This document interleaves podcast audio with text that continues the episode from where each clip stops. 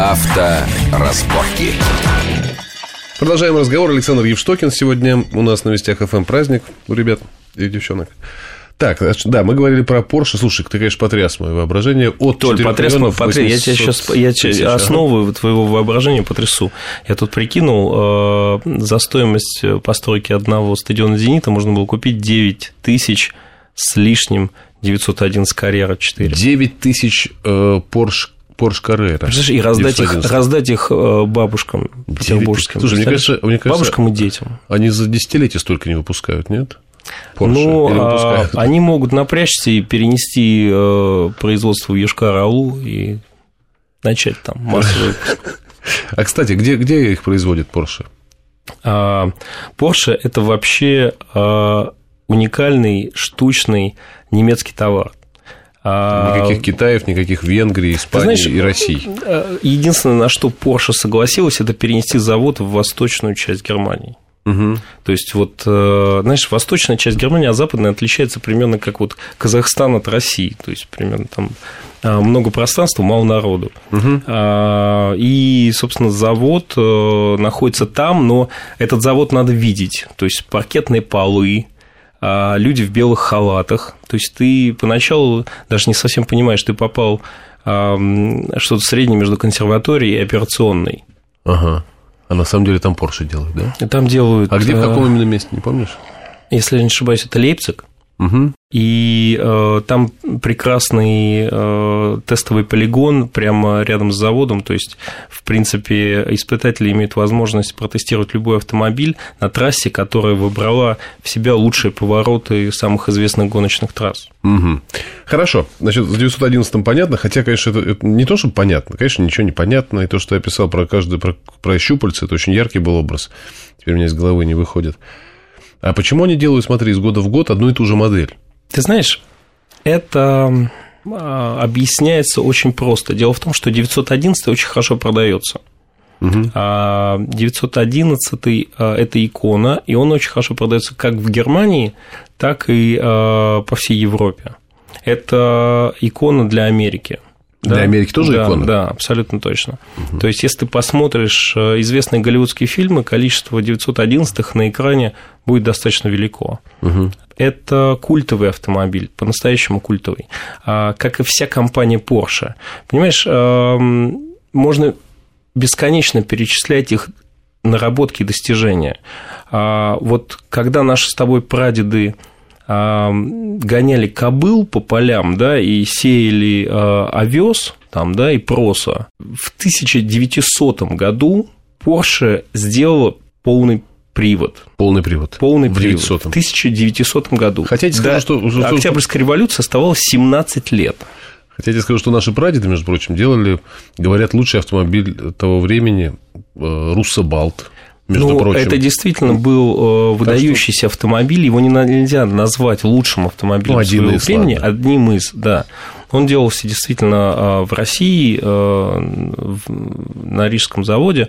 Ну, то есть, это так, действительно. Ну, просто вот э, уровень, уровень инженерного мастерства Да, да, и уровень инженерной продвинутости совершенно невероятный. Причем полный привод не был реализован как, знаешь, вот четыре палки, которые крутятся просто одновременно.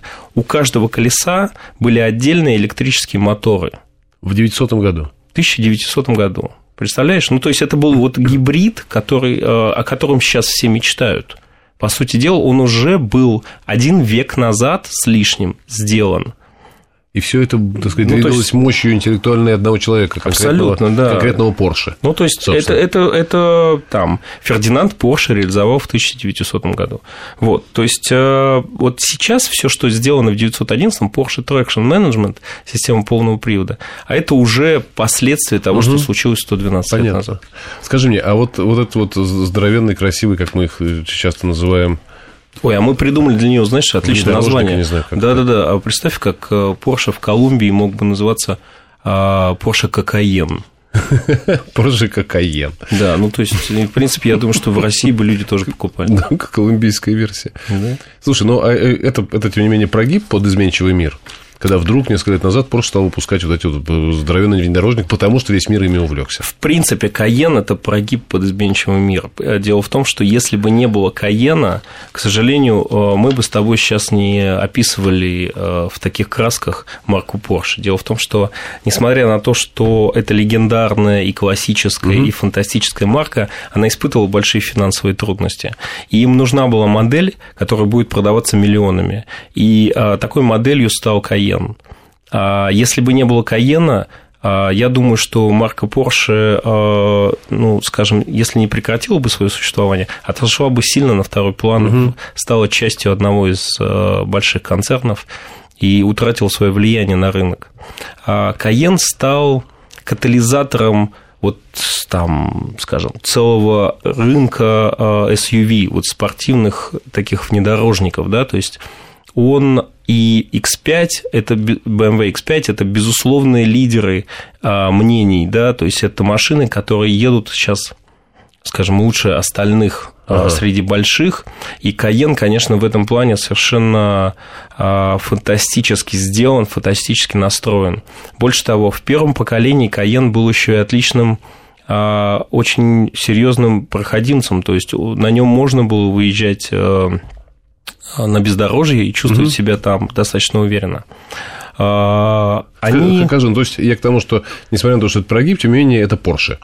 Со всем вытекающим, это качество и все такое. Ты знаешь, это вот а, это такая задача, знаешь, как помнишь анекдоты про конверсию? То, что э, у нас на заводах, где делали танки, начали делать кастрюли, но они все равно такие же крутые, как танки наши, да? Угу. Вот это то же самое. То есть перед инженерами поставили задачу, она оказалась невероятно сложной, сделать а, неуправляемый и толстый, тяжелый кусок металла управляемым быстрым, легким спорт внедорожником. Угу. И они с ней справились. То есть это как, знаешь, а, а что мы еще можем запустить в космос? А давайте запустим там а, девятиэтажку, понимаешь, из Бутова. Ну вот, как бы, ну окей, давайте попробуем. Угу. Вот. Они попробовали, у них получилось. То есть эта машина, безусловно, а, не едет как 911. У нее есть недостатки, с которыми ну, законы физики нельзя нарушить. Да? То есть э, их можно нарушить с определенными последствиями для себя. Угу. Да? Ну, то есть э, нельзя определенные вещи переступить. И, а, безусловно, там есть э, там, крены, а, там есть повышенная масса, с которой э, тебе приходится справляться на торможении, да, но среди всех внедорожников конкуренцию ему может составить только вот X5, X5 да, более-менее. А ты ездил на нем? Да, безусловно.